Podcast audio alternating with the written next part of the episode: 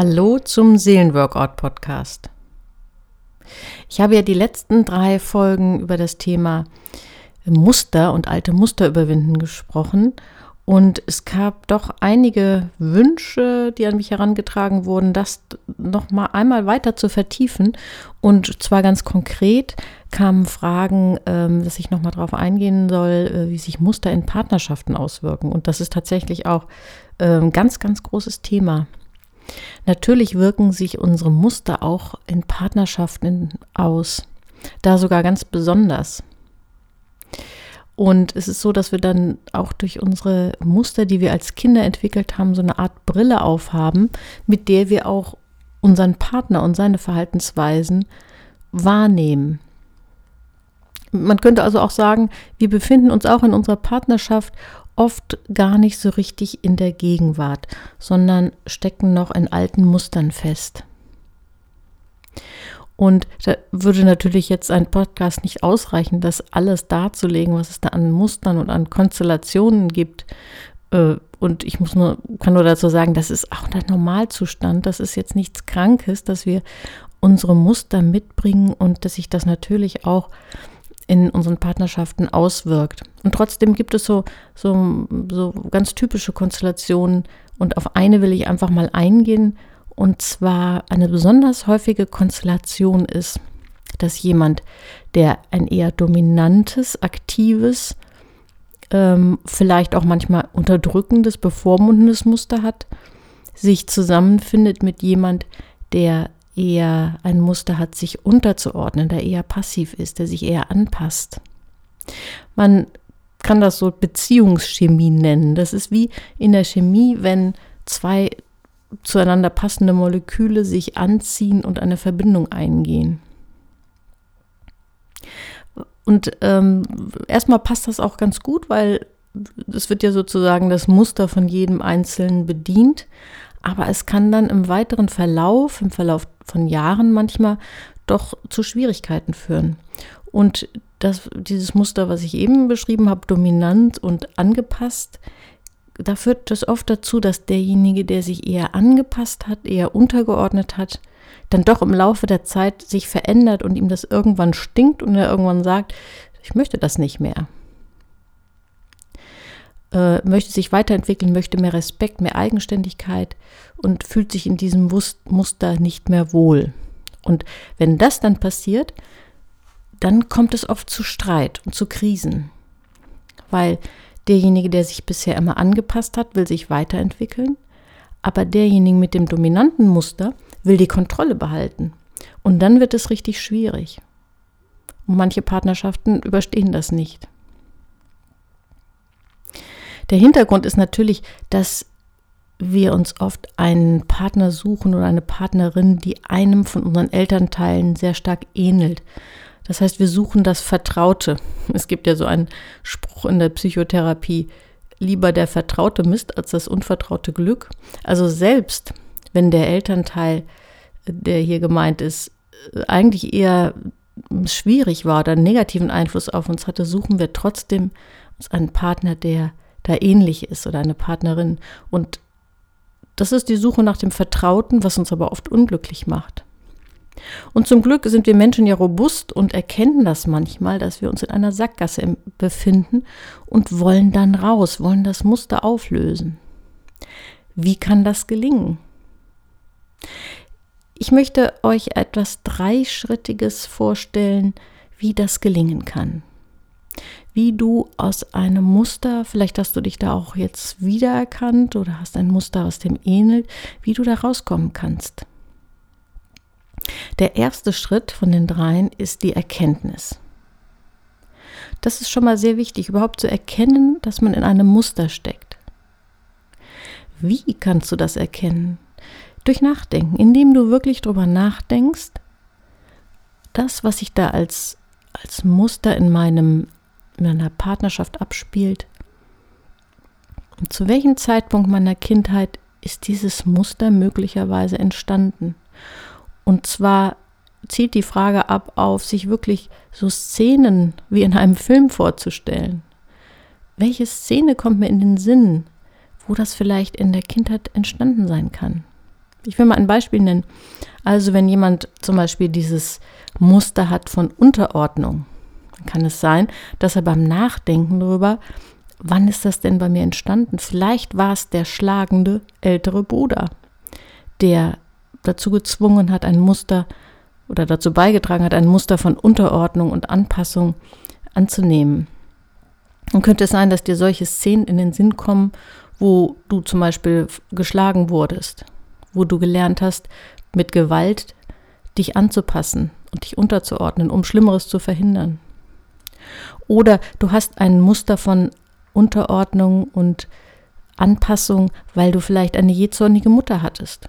Und wenn du dann über deine Kindheit nachdenkst, dann fallen dir Szenen ein, wo deine jähzornige Mutter dich mit weit aufgerissenen Augen anschreit und du innerlich im totalen Maximalstress bist. Oder wenn wir uns das Muster von Dominanz angucken, dann kann es sein, dass du das deswegen angenommen hast, weil du vielleicht passive, eher unreife Eltern hattest, die nichts auf die Reihe gekriegt haben.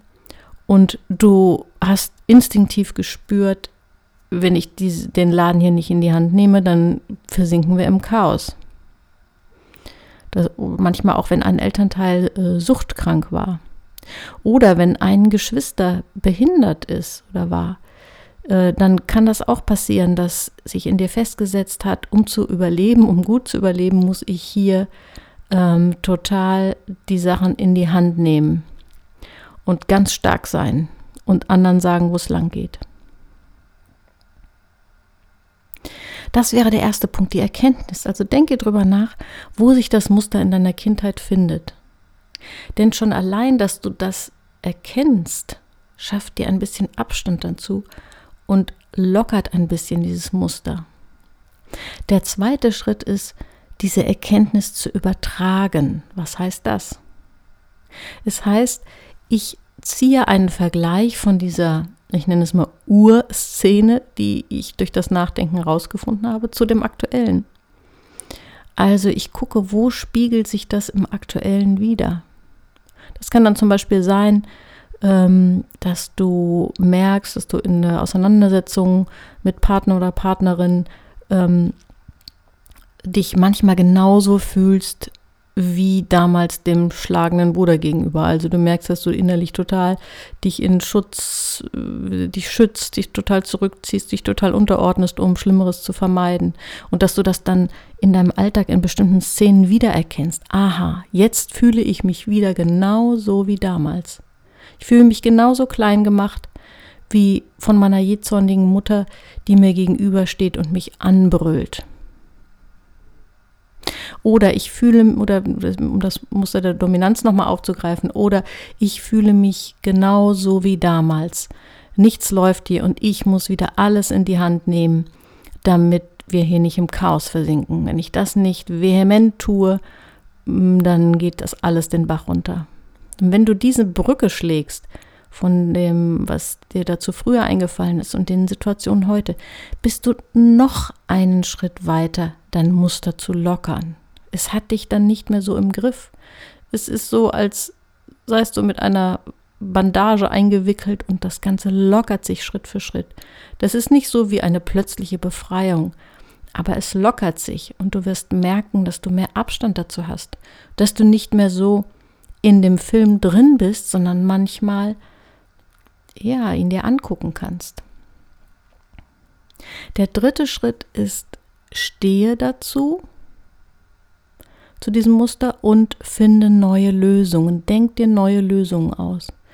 Dazu stehen heißt wirklich das vielleicht auch mal in der Partnerschaft auszusprechen. Zu sagen, mir ist klar geworden, dass ich mich dir immer unterordne, weil früher das und das in meiner Familie war, weil das irgendwie so ein Muster ist, was ich übernommen habe. Mit dem Wort Muster kann eigentlich jeder so ein bisschen was anfangen. Oder mir ist klar geworden, dass ich manchmal versuche, dich klein zu halten, weil bei mir früher Punkt, Punkt, Punkt. Das kann auch wieder ein Stückchen Abstand bringen. Das hilft dazu, ein bisschen weniger im Film drin zu sein, sondern in sich anzugucken und auch benennen zu können. Ich nenne das immer so die die Hochsitzposition. Also so, da streiten sich zwei. Dann kannst du entweder richtig in der Szene drin sein oder du kannst, wenn du dann dein Muster verstehst, ist das so, als würdest du ein bisschen weiter weg auf einem Hochsitz sitzen und dir das von oben angucken, was da unten gerade läuft. Also so eine Art Beobachterposition. Und wenn du zu deinem Muster dann gestanden hast, dann finde neue Lösungen. Manchmal kann es sogar sinnvoll sein, einen Konflikt einfach mal ganz abrupt abzubrechen und zu sagen, du, ich merke, ich bin hier gerade wieder voll in so einem alten Film drin. Ähm, sorry, ich muss mich erstmal sortieren, lass uns später nochmal oder lass uns morgen nochmal äh, über das Thema sprechen. Das kann unglaublich viel helfen. Das erfordert Mut und wird auch nicht unbedingt immer mit Begeisterung aufgenommen, aber das kann manchmal das Einzige sein, was hilft, zu unterbrechen und zu überlegen, kann ich hier auch anders reagieren? Neue Lösungen sich wirklich auszudenken. Also zum Beispiel sich das Gespräch immer an einem bestimmten Punkt verhakt und es dann zu einem Muster kommt. Der Dominante wird laut und angreifend und der Angepasste wird leise und beschwichtigend. Dann mal zu überlegen, was könnte ich denn für eine andere Haltung einnehmen? Das kann nur jeder für sich tun. Das ist eine Falle, zu meinen, dass ich dann meinem Gegenüber sagen kann, Mensch, du hast da ein Muster und äh, verändere das mal das wird nicht gut ankommen. Es geht nur über den Weg, dass du selbst es erkennst. Und wenn du selbst es so stark erkennst und auch ausdrücken kannst, dann kann es sein, dass dein Gegenüber auch anfängt, sein Muster zu erkennen. Aber du kannst es nicht deinem Gegenüber auf die Nase binden. Du kannst nur bei dir selber anfangen. Du bist der Schlüssel. Und das ist alles auch ganz menschlich und wir haben alle unsere heißen Knöpfe, die, wenn der andere sie drückt, äh, dazu führen, dass wir zack äh, in großer Gefahr sind, in einem Muster zu landen. Aber wenn du diese drei Schritte dir immer wieder vor Augen hältst, erkenne dein Muster, übertrage es auf die heutige Situation und dann stehe dazu und suche neue, bessere Lösungen. Ich wünsche dir viel Erfolg dabei. Und auch zu diesem Podcast werde ich noch einen Text verfassen, den wirst du dann auf seelenworkout.de bei dem Material runterladen, dir abrufen können. Und ich weise auch nochmal darauf hin, äh, ähm, Seelenworkout gibt es jetzt auch bei Instagram. Viel Spaß beim Ausprobieren. Tschüss.